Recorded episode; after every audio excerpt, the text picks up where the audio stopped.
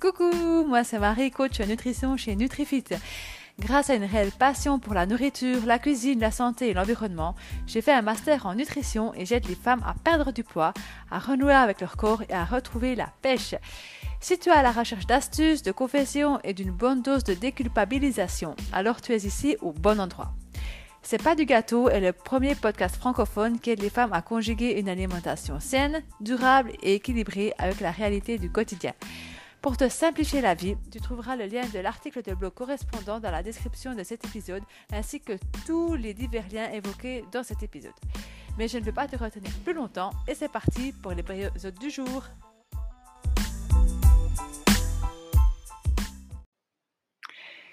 Salut à toi, j'espère que tu vas bien. Moi c'est le cas, euh, il, est, il est 6 heures euh, dimanche matin et je me suis réveillée pleine d'énergie et j'avais envie de te faire un épisode un peu spécial. On ne va pas parler d'alimentation, de conseils d'alimentation, mais plutôt de mon parcours. Euh, le but de cet épisode, c'est déjà que tu me connaisses un peu mieux.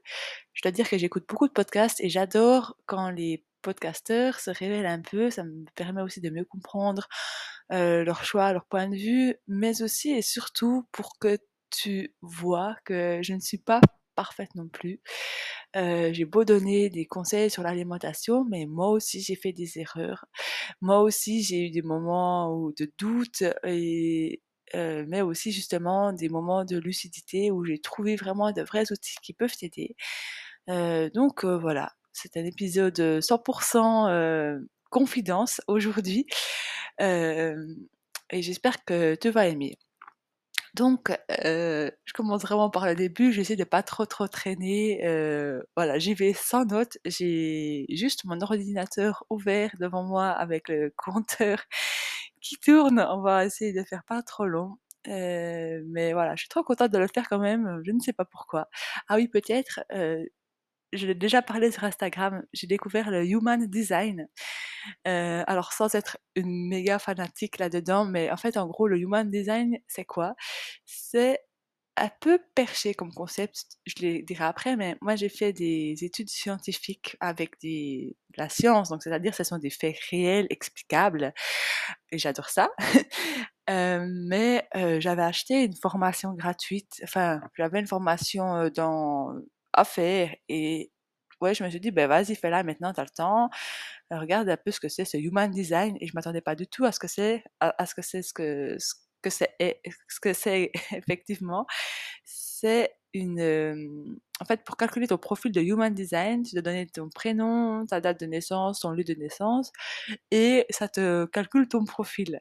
Et c'est ça qui me dérange un peu, c'est le fait que c'est basé sur des faits qui ne soient pas vraiment prouvés scientifiquement, mais quand même, euh, le profil que ça m'a calculé, ça m'a beaucoup parlé. Parce que euh, je me sentais pas toujours à ma place quand je parlais nutrition, je me sentais pas toujours alignée et euh, ça m'a obligé, c'est Human Design, à faire de l'introspection, mais vraiment se poser la question qui suis-je? Alors pas se dire euh, voilà, je m'appelle tel et euh, je, je, voilà, faire les choses basiques quoi. Non, ce Human Design, ça m'a obligé à, à aller plus en introspection parce que ça dit des choses où j'ai vraiment dû me poser la question est-ce que c'est vrai ou pas? Et bah justement, je suis peut-être en phase maintenant un peu de où j'apprends encore à me connaître, et c'est peut-être pour ça aussi que j'ai eu envie de te faire cet épisode-là. Et voilà. Euh, mais si t'es ouvert d'esprit, si t'es curieuse, je t'invite vraiment à tester. Il suffit simplement d'aller sur euh, Google, d'écrire euh, je teste mon human design, tu donnes les informations que j'ai dit, ça te sort une charte. Et après, il y a quelques sites qui expliquent ton profil. Alors, je allée hyper en détail. Hein. Euh, tu peux payer des gens pour vraiment lire ton profil, c'est très compliqué, mais tu as quand même euh, des grandes lignes que tu peux trouver toi-même facilement sur Google et moi ça m'a largement suffi pour euh, pour faire cette introspection. Mais peut-être qu'un jour j'irai plus en profondeur parce que là c'est un grand chamboulement je te dis donc on va y aller gentiment mollo. bon bref alors qui je suis? Eh ben, je m'appelle Marie, je pense que ça tu le sais. J'habite en Suisse, à Bienne. C'est une ville assez chouette. Ouais, c'est non, c'est une ville chouette. Je disais assez chouette parce que c'est pas là où j'ai grandi. heu, j'ai grandi dans un tout petit village, heu, de entre 40 et 60 habitants. Heu, c'est un petit village qui est j'all j'allais dire dans les montagnes, enfin, c'est pas vraiment dans les montagnes, mais c'est dans le massif jurassien et mon oncle était enfin, il l'est toujours, il est agriculteur et nous, on avait la maison à côté de chez lui, donc j'ai vraiment grandi dans cette ambiance d'agriculture avec, très rapidement la confrontation d'où vient la nourriture. Ma maman enfin mes parents ont encore un grand jardin potager, un verger et bien sûr après, bah, il y a le lait des vaches, les œufs des poules, heu, les lapins qu'on élève et qu'on bouchoie plus tard donc heu, ouais, vraiment plongée dans cet univers, enfin d'abondance d'abondance de nourriture certes, mais des choses simples, vraiment rattachées à la nature. Heu, c'est vrai que chez nous, on avait rarement de la nourriture transformée, heu, on passait nos étés à devoir, heu, faire sécher le tilleul, donc mon père coupait, heu, des branches du tilleul et nous on était assis sur une chaise en train de, heu, d'enlever le tilleul des branches de l'arbre pour le sécher et pour avoir du thé en hiver ou à faire des confitures, heu, faire des confitures aussi en masse, blanchir les légumes qu'on récoltait sur le jardin l'été pour pouvoir les conserver pendant l'hiver, enfin vraiment, vraiment tout tout ça, c'était vraiment mon mon univers et j enfin, je peux pas dire que j'aimais trop ça, c'était quand même du travail. Heu, bien sûr, j'allais à l'école, hein, on n'était pas non plus coupés du monde. L'avantage de ce petit village, je trouve, c'est qu'il est hyper vite raccordé à d'autres, d'autres villages, d'autres villes. Alors c'est pas, heu, Paris, on s'entend, mais on était quand même très socialisés. Ma maman se donnait beaucoup de peine pour nous amener à des activités hors scolaires. On allait à l'école dans le village à côté, tout était organisé, il y avait un bus, donc on n'était quand même pas, heu, des ermites. Heu, mais on avait la chance après de rentrer chez nous, heu, dans notre petit paradis. Moi à ce temps-là, j'adorais l'équitation. Je dis j'adorais parce que maintenant j'en pratique plus du tout, mais encore une fois, j'ai des beaux souvenirs où je rentrais de l'école, les devoirs étaient faits et j'allais à l'écurie avec, une jument que j'allais promener à à travers tout le village et c'était voilà, faut encore s'imaginer, hein, c'était des juments plutôt sauvages, je montais pas forcément dessus parce que dès qu'elles voyaient quelque chose qu'elles n'avaient pas l'habitude, elles partaient au galop et c'était plutôt dangereux en fait quand j'y pense. J'aimerais pas forcément que ma fille fasse ce que j'ai fait et je comprends maintenant mon grand-père qui faisait des crises cardiaques quand il nous voyait. Hem, mais voilà, c'était vraiment un monde, une très belle enfance, monde d'ins d'insouciance. Mais effectivement, on trouvait un peu relou de devoir passer nos étés à à travailler quoi. Enfin à travailler alors c'était pas du travail forcé et puis je pense que, heu, on faisait des vacances, on partait en vacances quand même, mais heu, comparé à d'autres petits copains de l'école, on était quand même, heu, un peu plus occupés, je pense. Mais mine de rien mine de rien, heu, maintenant j'adore. J'ai aussi un jardin potager moi-même qui malheureusement ne marche pas autant que celui de ma maman et j'aimerais bien reproduire ce modèle-là pour mes enfants.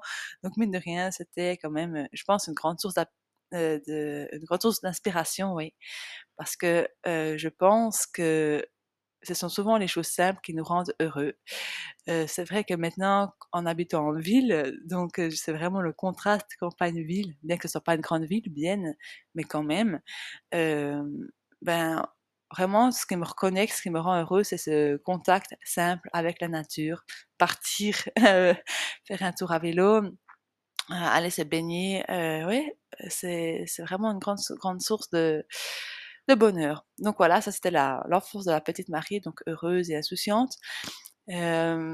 Et j'ai des très, très bons souvenirs par contre, alors autant je n'aimais pas aller forcément récolter les haric les haricots sur les champs, mais autant j'aimais bien après passer à l'étape cuisine avec ma maman. On passait des heures, ben, voilà, à préparer les fruits et légumes, mais aussi on aimait bien cuisiner et surtout faire de la pâtisserie.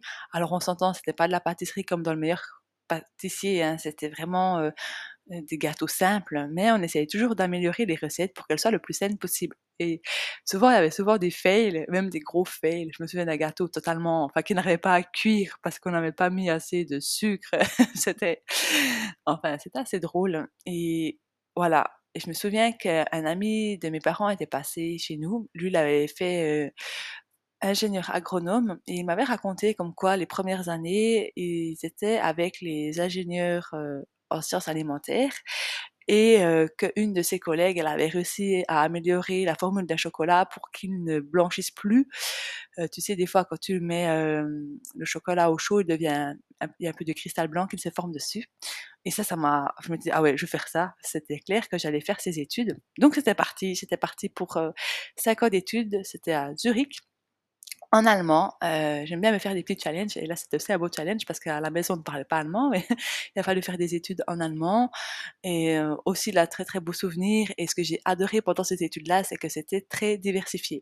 Donc je dis souvent que j'ai un master en nutrition, c'est vrai parce que j'ai choisi les deux dernières années de mon master de me spécialiser en nutrition mais il faut savoir que pendant le bachelor on avait beaucoup de physique, de chimie, de maths et c'était, euh, enfin, j'aurais pu très bien autant me, autant je me suis spécialisée dans la nutrition au master, mais autant j'aurais pu prendre un métier beaucoup plus technique, comme par exemple euh, les procédés, les procédés industriels, où là on invente des machines pour, euh, par exemple, trier les graines de blé qui, qui ont un champignon toxique et qui, qui ne devrait pas arriver dans le moulin pour être moudre. Enfin, ça, ça c'est vraiment, enfin, comme tu vois, c'est vraiment des études qui sont très très diversifié. Et j'ai adoré, vraiment, j'ai adoré. Et mmh, bah justement, en master, je me suis dit, non, mais quand même, c'est cool, euh, cette technologie, mais moi, ce que je préfère, c'est la nutrition. Donc, c'est ce que j'ai fait. Euh, Go Nutrition, mais à côté, on avait quand même toujours nos, nos cours euh, de procédés industriels, et c'était pas totalement que de la nutrition à 100%. Et voilà, diplôme en poche. Euh, en fait, ce qu'il faut savoir, c'est qu'avec ce master en nutrition, je ne enfin la, seule enfin encore maintenant, encore aujourd'hui, je pense que la seule le seul endroit en Suisse où je peux travailler avec ce master-là en nutrition, c'est chez Nestlé, dans la recherche, euh, ben, dans, dans des dans des pharma, dans des ouais, dans des entreprises de pharma, on refait on fait des recherches sur la nutrition euh, euh, qui est bouillie, là, j'ai perdu le mot, quand on, quand on boule, enfin, quand, on, quand les personnes n'arrivent pas à se nourrir eux-mêmes et qu'on leur met une sonde gastrique, on leur donne une nourriture en forme de bouillie et c'est cette bouillie-là. Enfin, c'est un peu la, les seuls endroits que je vois où travailler et euh, parce qu'il faut savoir, c'est que quand je suis sortie des études, ça faisait déjà quelques années que j'étais avec mon mari actuel. Ça fait bientôt 14 ans qu'on est ensemble, mon mari et moi. Et j'avais j'avais envie de le rejoindre à Bienne. Lui, il était aussi, il venait aussi du même endroit que moi, mais il avait déjà trouvé un endroit à Bienne, il s'est installé, et c'est pour ça qu'on s'est installé là, un peu par hasard. Et, euh, et du coup, j'avais pas envie d'aller travailler chez Nestlé, bah déjà parce que ah, c'était des fausses idées reçues, mais j'avais pas trop envie de tromper tomber dans les combines des, des multinationales. J'aimais pas trop euh, la responsabilité qu'elles tiennent. Et puis aussi, faut le dire que c'était surtout très loin de Bienne et j'avais pas envie d'habiter ailleurs vers mon copain, un mari actuel. Donc, j'ai cherché du travail tout près de Bienne et d'abord j'ai travaillé dans une sucrerie. Euh, là, je conseillais des clients quand ils avaient des problèmes avec la cristallisation, cristallisation du sucre dans leurs produits. C'était surtout avec le chocolat en fait, euh, où euh, souvent quand ils faisaient des petits pralinés, ça faisait des gros morceaux de sucre. C'était pas du tout homogène la couche de sucre. C'était aussi des beaux souvenirs. Et ensuite, premier gros chamboulement, euh, je suis tombée enceinte. Donc on s'est marié bien sûr, d'abord avec mon mari, mais après je suis tombée enceinte. Je suis tombée, ouais, je suis devenue maman assez jeune. Je pense que j'avais 24 ou 25 ans quand j'ai accouché, mais c'était totalement voulu. Il n'y avait, pas eu de, de soucis de contraception. Et voilà, premier gros chamboulement dans ma vie. Il faut savoir que euh, à cette époque-là, avec mon mari, on était très très sportifs. Et bah, peut-être que je refais un peu quelques pas en arrière sur la rencontre avec mon mari parce que ça a été le premier grand chamboulement, euh, ouais, le premier grand chamboulement. Euh, donc j'avais j'avais 17 ans quand je l'ai rencontré et lui était lui-même très sportif, il faisait du triathlon. Et moi, à cette époque-là, euh, je faisais de temps en temps de la course à pied, mais c'était à peu près tout. Et j'étais un peu dans une euh, ouais, dans une phase de recherche de moi. J'avais beaucoup de complexes. Euh, j'étais pas très belle dans ma peau, mais je pense un peu comme tout le monde à, à l'adolescence. Pour dire, je me souviens que au lycée, quand on mangeait, on recherchait des aliments avec le moins de calories dedans. Et on savait tout par cœur quel chocolat avait le moins de calories. C'était assez fou et très malsain en fait quand j'y pense maintenant. Je sais pas pourquoi on faisait ça, mais voilà, ça n'a pas dé dé découlé sur l'anorexie non plus.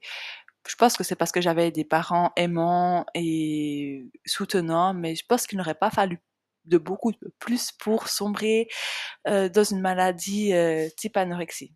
J'en sais rien, mais heu, en tout cas, quand je vois nos comportements qu'on avait à la cantine, c'était pas très simple à un moment donné. Ça n'a pas duré très longtemps, c'était justement juste avant la fin, du lycée. Je pense que ça dépendait aussi pas mal du groupe, j'en sais rien, bref. Le fait est que quand j'ai rencontré mon mari, j'étais encore un peu en mode, heu, comment je peux tonifier mon corps? J'avais quelques kilos en trop sans être, heu, en surpoids non plus, mais heu, je voyais bien que je prenais du poids parce que j'étudiais beaucoup, et je bougeais peu et j'avais une vie très sédentaire mine de rien parce que, ben, voilà, j'étudiais beaucoup, j'étais très studieuse, j'adorais ça et le sport, c'était pas trop mon truc. Alors, voilà que je rencontre mon mari et là ça change tout parce que, bah si je voulais passer du temps avec lui le week-end, fallait bien que je fasse les mêmes activités que lui. Et comme lui est très déterminé, euh, bah, c'était euh, sport, enfin c'était course à pied et vélo.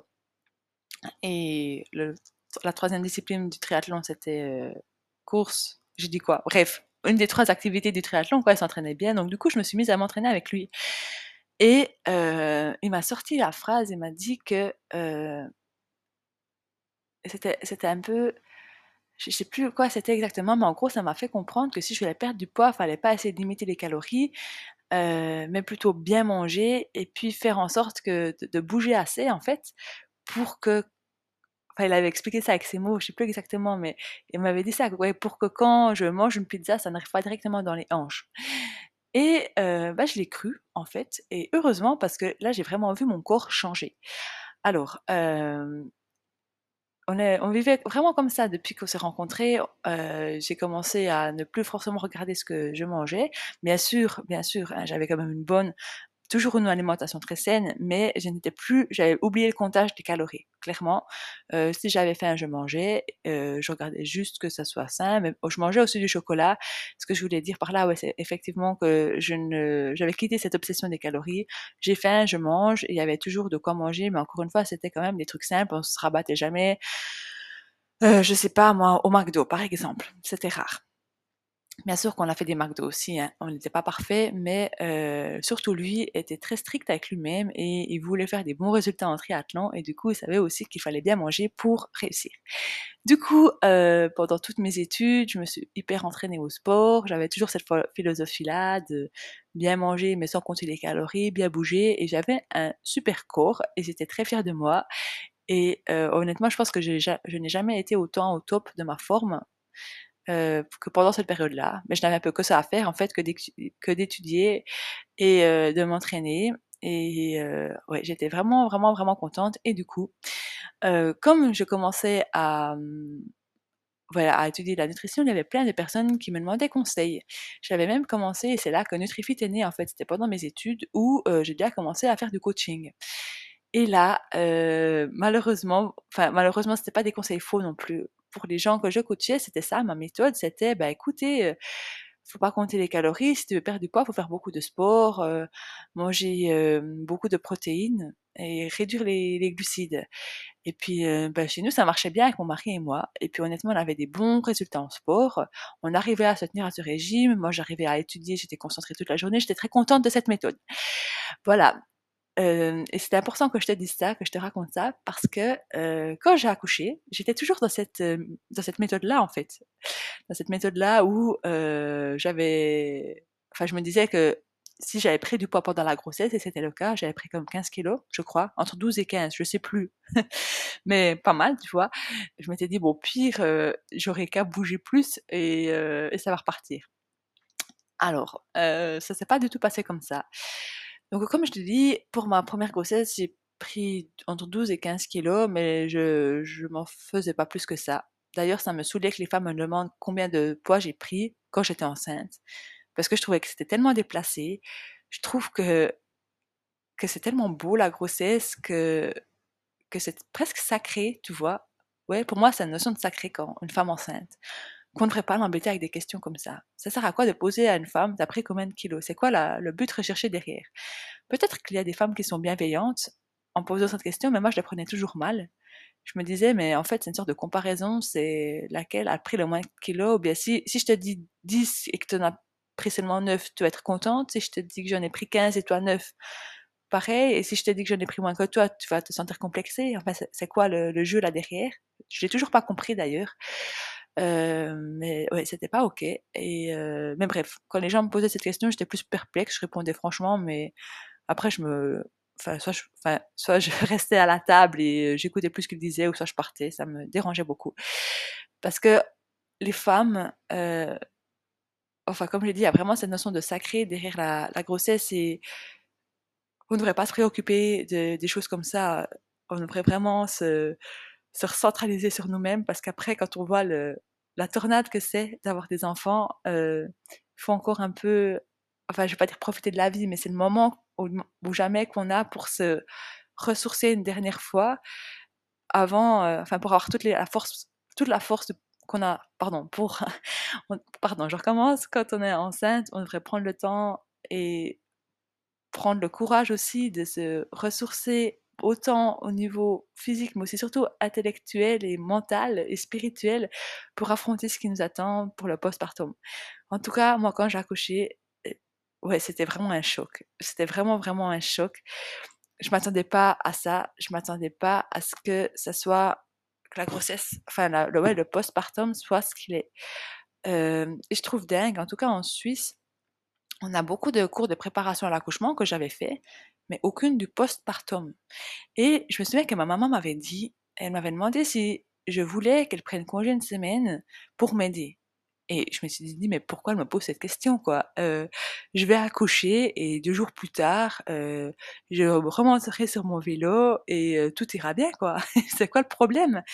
Et voilà, j'ai vite compris qu'est-ce que c'était le problème, en fait, c'est que ben, ma première, quand j'ai accouché, j'étais j'ai pas à l'hôpital, j'ai pas réussi à bien me reposer. J'avais une forme, euh, ben, ouais, déjà d'excitation. Euh, on voit ce bébé, euh, on comprend qu'on devient maman, il pleure, on sait pas trop comment s'y faire. J'ai pas tout de suite cet instinct maternel que d'autres ont peut-être plus. Moi, j'étais assez perdue en fait. Euh, je savais pas quoi faire. Je me souviens que quand j'étais rentrée à la maison, bah oui, un bébé ça pleure. Je, je croyais qu'un bébé, dès qu'on lui donne à manger, c'est bon. Mais non, en fait, ça, un bébé, ça peut pleurer sans raison apparente, ou bien peut-être des raisons, enfin peut-être avec des vraies raisons, mais qu'on ne sait pas toujours pourquoi. Et ça, c'était très perturbant. Je me souviens qu'avec mon mari, on avait commandé une fois des sushis, et elle s'était mise à pleurer euh, toute la soirée, et on tournait en rond, on savait pas quoi faire. Et quand elle s'était enfin endormie, on s'était dit, ben, heureusement que c'est des sushis, parce que euh, ça serait tout froid, le repas parce que c'était trois heures plus tard, quoi. C'était fou. Donc vraiment, euh, un peu, j'étais un peu dans le, le flou. Alors j'étais pas en mode dépression. Euh, j'étais quand même très heureuse et tout, mais ouais, c'était un peu le la question. Mais qu'est-ce qui m'arrive là? C'est quoi cette c'est ce petit être qui, qui chamboule tout, euh, qui dit quand c'est que je peux dormir, qui dit quand c'est qu'il faut manger, ça ne peut pas attendre deux minutes de plus. Enfin, c'était surtout ça, je pense, le grand, le grand changement. Moi, je suis quelqu'un de très, très autonome. Et d'ailleurs, ça s'est vu dans mon human design. Et je fais seulement le lien maintenant en parlant de ça avec toi. Je suis quelqu'un qui aime beaucoup l'autonomie et l'indépendance. Et c'est vrai que le fait de devoir avoir dû m'adapter aux horaires euh, de quelqu'un, ça me, ça me laissait pas indifférente. Alors, je l'ai fait parce que parce que finalement j'étais prête à ça et, voilà, mais ça m'a quand même fait un énorme choc quand j'ai dû commencer à préparer mon repas du soir à 2 ou 3 heures de l'après-midi. Pourquoi? Parce que euh, bah, mon bébé, à partir de 5 heures, 5-6 heures le soir, il commençait à pleurer pendant des heures et là j'avais plus le temps de préparer le repas. Du coup, vraiment, je me souviens encore quand j'étais à 2 heures dans, mon, dans ma cuisine, je me suis dit mais c'est fou quoi, je, suis en train de préparer le repas du soir pour, pour ce soir, euh, qui je suis devenue. Alors qu'avant c'était tout bah ouais à l'arrache quoi, j'avais le temps, euh, il euh, n'y avait pas d'éléments perturbateurs plus que ça. Ce qui s'est passé aussi quand je suis tombée, enfin quand j'ai accouché, c'était, enfin je pense que c'est à ce moment-là où je suis tombée amoureuse des femmes. Alors bien sûr, je suis toujours euh, hétéro, on s'entend, mais c'est là où j'ai remarqué cette dualité qui, qui nous, j'allais dire qui nous concerne toutes. J'aime pas faire des, j'aime pas mettre les gens dans des cases et puis peut-être que certaines ne le ressentent pas, mais en tout cas avec mes amis, c'est ce qu'on a, enfin avec mes amis qui ont couché, on a tout eu un peu cette sensation de se sentir hyper puissante, de se dire purée waouh on a mis un petit être au monde on est capable de on est capable de penser à nous, euh, non, à penser aux autres avant nous, notamment ce petit être, on est, enfin, on est tellement puissant, cet amour est tellement puissant, il vraiment cette notion de puissance, comme j'ai dit, autant d'amour, de don de soi, euh, de capacité aussi. Je pensais pas, je pensais être incapable de, voir, euh, d'avoir fait une nuit blanche et de devoir travailler le lendemain et que tout se passe presque comme si de rien n'était. Donc il y a autant cette puissance, mais aussi une grande vulnérabilité. Euh, la, vulnérabil- la vulnérabilité, là, je l'ai aussi très ressenti. Ben, ouais, alors, je dirais pas, j'allais dire, il y a beaucoup de souffrance aussi. Je sais pas si c'est le bon terme, ça me semble un peu trop fort, mais tu vois, euh, on doit faire des choix, beaucoup de choix, et souvent, c'est pas totalement OK. Typiquement, quand il a fallu remettre mon enfant à la crèche, j'étais contente d'aller travailler, mais une fois qu'il était déposé, je n'avais qu'une envie, de, retourner le soir aller le chercher. Euh, donc c'est ça que j'ent- que j'entends par euh, vulnérabilité, et puis on est beaucoup plus vulnérable aussi, et surtout à la tristesse du monde, euh, à tous ces gens qui sont malheureux, à tous ces enfants qui vivent dans des zones de guerre, des enfants maltraités. Moi, ça m'a énormément touchée, ça me touche encore beaucoup. La, le sort des enfants et des mères aussi, des mères. Alors ça, je suis consciente qu'il n'y a pas seulement dans les pays pauvres, mais aussi ici des mamans qui traversent des épreuves inhumaines et qui continuent d'aimer leur enfant. Et c'est cette, euh, ouais, c'est vraiment cette euh, dualité. Je trouve que quand on est un enfant, on est plus vulnérable parce qu'on arrive mieux à s'attaquer à notre à notre aide, à notre être. J'y arrive. Donc, euh, j'ai commencé à déployer ouais, cet amour pour les femmes à tel point qu'à un moment donné, je voulais même devenir sage-femme pour assister, donc assister à assister les mamans qui sont en détresse parce que ouais, ça me touche quoi, ça me touche clairement. Mais bon, euh, suis vite revenue sur terre. Effectivement, je ne pouvais pas. Enfin, bien sûr, rien n'est impossible dans la vie, mais je me voyais guère recommencer des études avec des enfants en bas âge, surtout pour devenir sage-femme, alors que à ce moment-là, j'avais un job avec des horaires réguliers, plus ou moins flexibles et et ça devenait. Enfin, c'était pas une bonne idée de devoir tout recommencer à mon avis. Du coup, euh, j'ai commencé à m'intéresser de plus en plus euh, aux femmes par Nutrifit, gentiment mais sûrement. J'ai fait quelques, ouais, quelques accompagnants perte de poids et j'ai vite remarqué que ma méthode ne marchait plus. Euh, du coup, ce que j'ai fait à ce moment-là, c'est que je me suis pas prise la tête plus que ça. Je me suis dit, bon, la perte de poids, c'est pas mon truc. euh, je vais uniquement me concentrer sur les sportifs. Donc c'était ça, c'était la nutrition sportive, comment quoi manger pour cartonner sur les courses et ça, je m'en sortais plutôt bien. Puis euh, je suis tombée enceinte du deuxième et j'ai accouché du deuxième et euh, et là pareil, j'ai pris aussi pas mal de poids. Mais ce que j'ai oublié de dire, c'est que au postpartum de ma deuxième, les deux premières semaines, je suis tombée malade et enfin malade, rien de très grave, j'avais un virus ou je ne sais quoi, j'avais de la fièvre et je ne mangeais rien.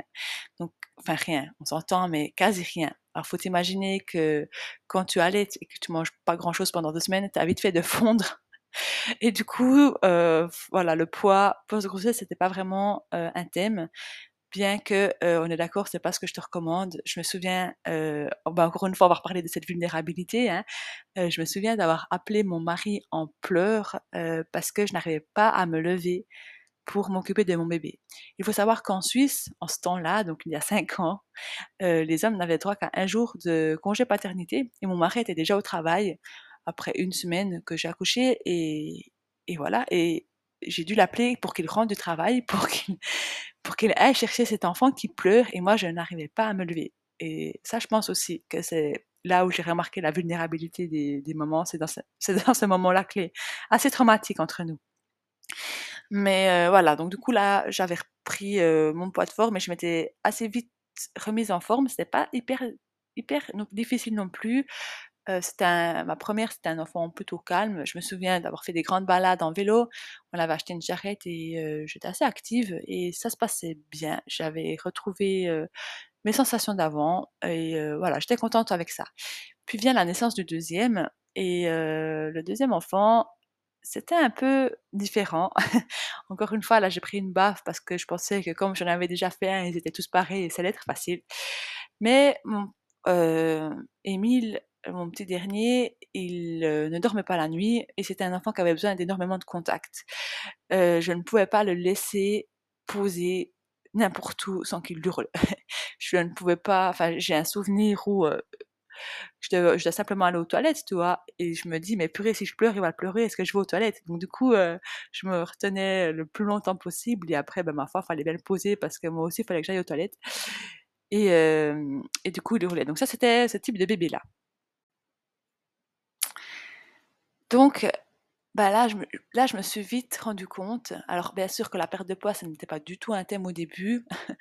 euh, là, ma première priorité à ce moment-là, c'était clairement euh, de dormir parce que, ouais, quand on dort pas pendant plusieurs euh, semaines, on devient dans des étapes pas possibles. Mais je me souviens que cinq mois plus tard, j'avais toujours mes rondeurs de grossesse. Bien sûr, je me sentais fatiguée. Bien sûr que c'était sûrement à cause du manque de sommeil, mais je sentais que j'avais pas plus cette vitalité, que même avec le manque de sommeil, j'aurais pu me sentir mieux, euh, que j'arrivais pas à monter euh, un étage sans être totalement essoufflée, que je manquais de force aussi. Euh, et ouais, on peut, on peut. J'étais très heureuse à ce moment-là, on est d'accord. Mais mes jeans me serraient et j'ai j'ai beau dire que enfin, ma vision de, la perte de poids, c'est, vrai, hein, c'est que dans ces moments-là, quand on est maman, la perte de poids, ça devrait être la cerise sur le gâteau. Euh, j'étais hyper comblée, hyper heureuse. D'ailleurs, j'étais tellement sûre de ça que j'étais sûre que je voulais pas de troisième enfant parce que j'avais tout ce que je voulais. Bon, spoiler, spoiler, spoiler alerte au moment où je te parle, je suis enceinte du troisième quand même. Donc j'étais, ouais, je, je, je malgré toutes ces difficultés de manque de sommeil, j'étais très heureuse dans ma maternité. Et euh, si je voulais perdre du poids, c'était bien sûr aussi parce que euh, je voulais me sentir plus belle, mais c'était pas une obsession. Euh, c'était c'était pas soit je perds maintenant mes 7-8 kilos ou euh, soit je suis malheureuse toute ma vie. Non, non.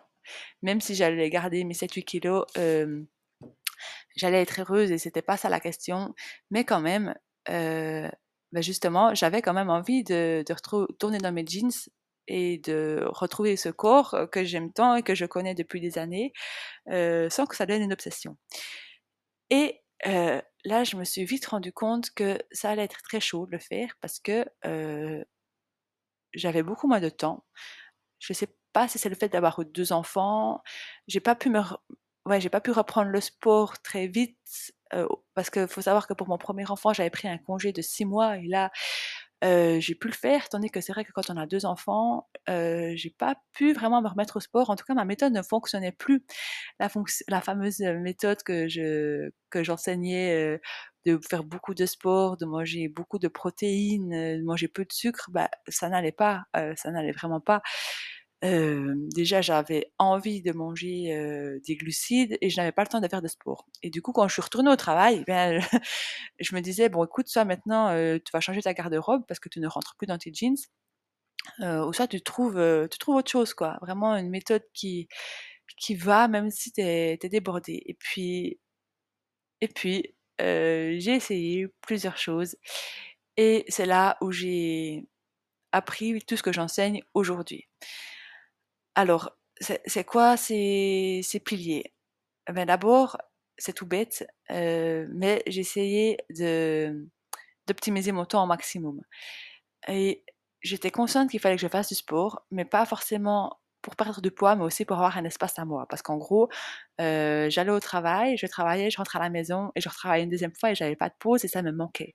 J'avais vraiment l'habitude, de par mon passé aussi, on faisait beaucoup de sport, d'avoir euh, bah, ce temps euh, un peu méditatif quand on fait du sport, où on est que pour nous et on peut laisser l'énergie s'évacuer.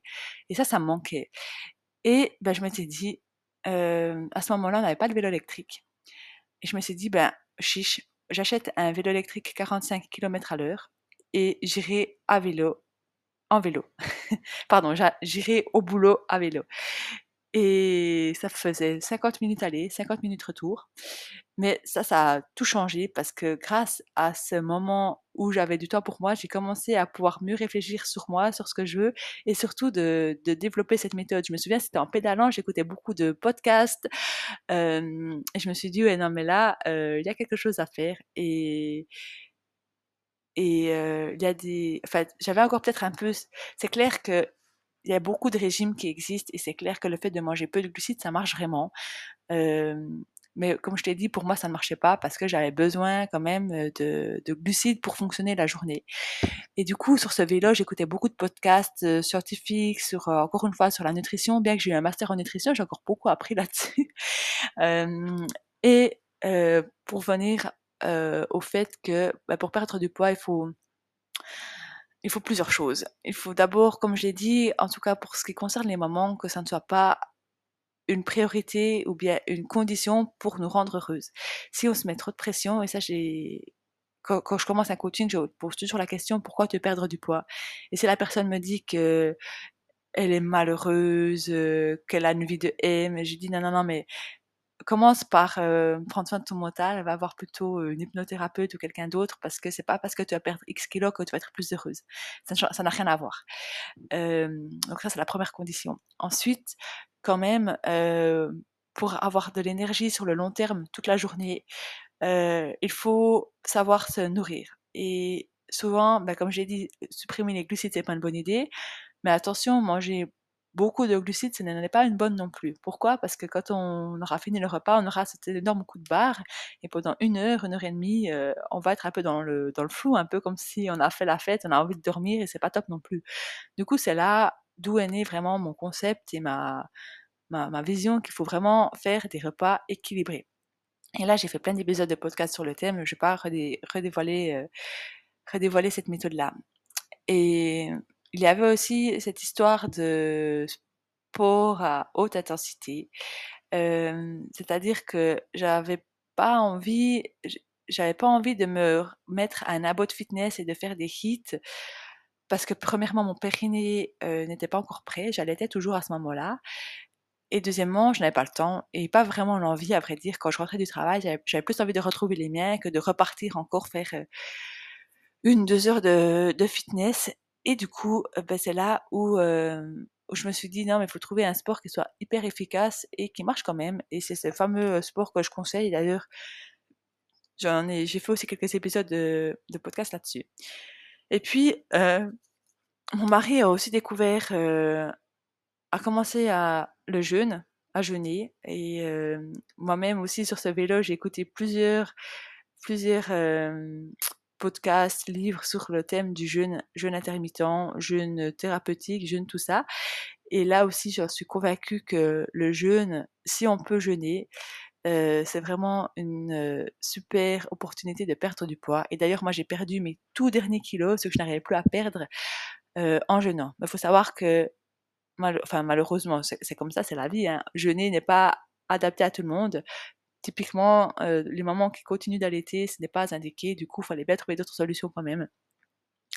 Mais en gros, hem, à 6 mois, j'ai repris le travail, j'avais toujours mes 7-8 kilos en trop.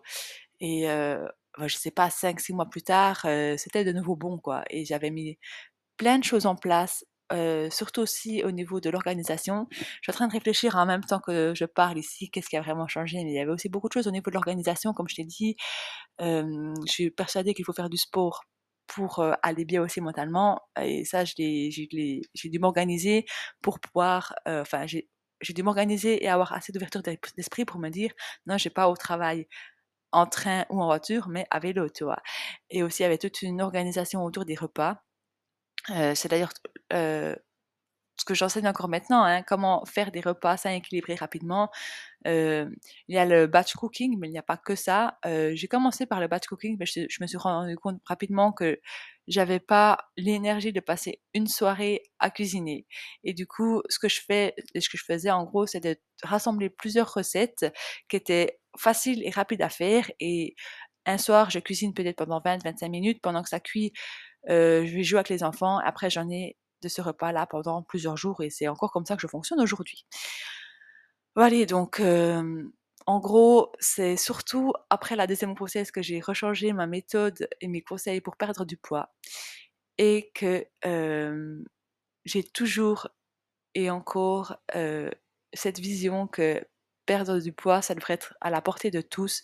C'est pas parce qu'on a des vies surchargées que on devrait ne pas y arriver. Il y a des méthodes, mais bien sûr, ce n'est pas non plus hyper facile, c'est-à-dire que ce serait mentir de dire que perdre du poids, c'est facile. Je dis que c'est à la portée de tous. Ce qui se passe aussi souvent dans la tête des mamans, en tout cas, si je l'ai vécu, c'est un peu cette concurrence de qui est la meilleure mère, qui a inscrit son enfant au plus de cours de sport, qui a le, le sol le plus propre, qui a la cuisine la plus rangée. Et ça, c'est mauvais, je trouve, parce que, alors encore une fois, c'est hyper personnel et tout le monde n'aime pas vivre dans le Bronx, mais quand même, on oublie souvent l'impact de la santé. là où j'ai vraiment, où je me suis vraiment lancée en tant qu'indépendante, c'était dans une ambulance. Euh, j'ai eu une otite carabinée que je n'ai pas soignée correctement et ça a fini en infection générale. Et je me suis retrouvée en ambulance. Et quand je me suis retrouvée dans cette ambulance, j'ai eu peur de plus retrouver les miens. Euh, parce que je savais que c'était pas anodin du tout et que j'ai pas du tout géré euh, que de ne pas avoir pris en considération ma santé. Je me suis rendu compte que sans la santé, on ne fait plus rien et peut-être même que ça va nous coûter de ne plus pouvoir profiter avec nos proches, soit parce que nous, on n'est plus là, euh, enfin, profiter dans les deux sens, pardon. Ce que je voulais dire, c'est que euh, moi, je pouvais plus profiter peut-être avec mes enfants, mais ce qui me faisait plus de peine, c'est dans l'autre sens, que je me dise, mais purée, mes enfants sont encore en bas âge et peut-être qu'ils pourront plus profiter de leur maman. tout ça pour dire que ça ferait aussi partie de ma méthode, euh, bien que j'en parle très peu sur les réseaux sociaux, c'est vrai, je me rends compte maintenant, mais qu'il faut quand même se poser la question à son échelle, c'est quoi le plus important pour nous? Avoir un salon toujours rangé nickel bleu ciel ou prendre du temps pour sa santé. Parce que comme je dit la perte de poids bah, il faut s'accorder la possibilité de le faire et le but ce n'est pas de rajouter une charge mentale ou bien rajouter une charge quelle qu'elle soit dessus mais plutôt se demander mais ok je perds du poids. Pourquoi? Et si c'est pour les bonnes raisons et pour moi les seules bonnes raisons c'est pour la santé alors il, doit bien y avoir des tâches que je fais au quotidien qui ne sont pas si utiles que ça, quoi. Est-ce que c'est grave si je fais le linge plus qu'une fois par semaine au lieu, que, au lieu de chaque jour? Est-ce que c'est grave si ma salle de linge déborde? Alors ça c'est une question hyper personnelle encore, mais moi c'est ça, c'est une des premières prises de conscience que j'ai eues. Ou euh, bah, pareil avec bah, toutes les tâches ménagères qui sont hyper chronophages, je trouve. J'aurais pu aussi très bien décider de déléguer, d'avoir une femme de ménage, ça aurait été aussi une solution, tu vois. Chacun doit trouver, à mon avis, chacun doit trouver sa, méthode pour se libérer du temps, pour prendre soin de soi. Mais vraiment, pour conclure cet épisode en beauté, ma vision des choses, comme j'ai dit, c'est que perdre du poids pour être en santé, ça doit être accessible à tout le monde parce que c'est c'est prendre, c'est juste prendre soin de soi et que c'est trop bête de regretter plus tard, de, quand on est malade, de se dire purée, j'aurais pu faire quelque chose, je l'ai pas fait. Et, et moi, j'avais envie de contribuer à cette vision-là. Bien sûr, je n'ai pas pu devenir sage-femme, enfin, je n'ai pas pu, je n'ai pas voulu devenir sage-femme. Je me suis dit que j'allais aider les femmes avec ce que je maîtrisais le mieux, c'est-à-dire la nutrition. Voilà. Donc j'espère que cet épisode t'a plu, que ça n'est pas trop soporifique. J'ai, comme j'ai dit, j'ai parlé sans aucune prise de notes. Euh, je crois ne rien avoir oublié. J'ai même eu des révélations euh, en faisant cet épisode, notamment que je parlais peut-être pas assez sur les réseaux sociaux de toute l'organisation qu'il y a aussi autour des repas. Euh, j'ai pensé et bah, encore une fois, si tu veux découvrir le human design, je peux que t'encourager à le faire.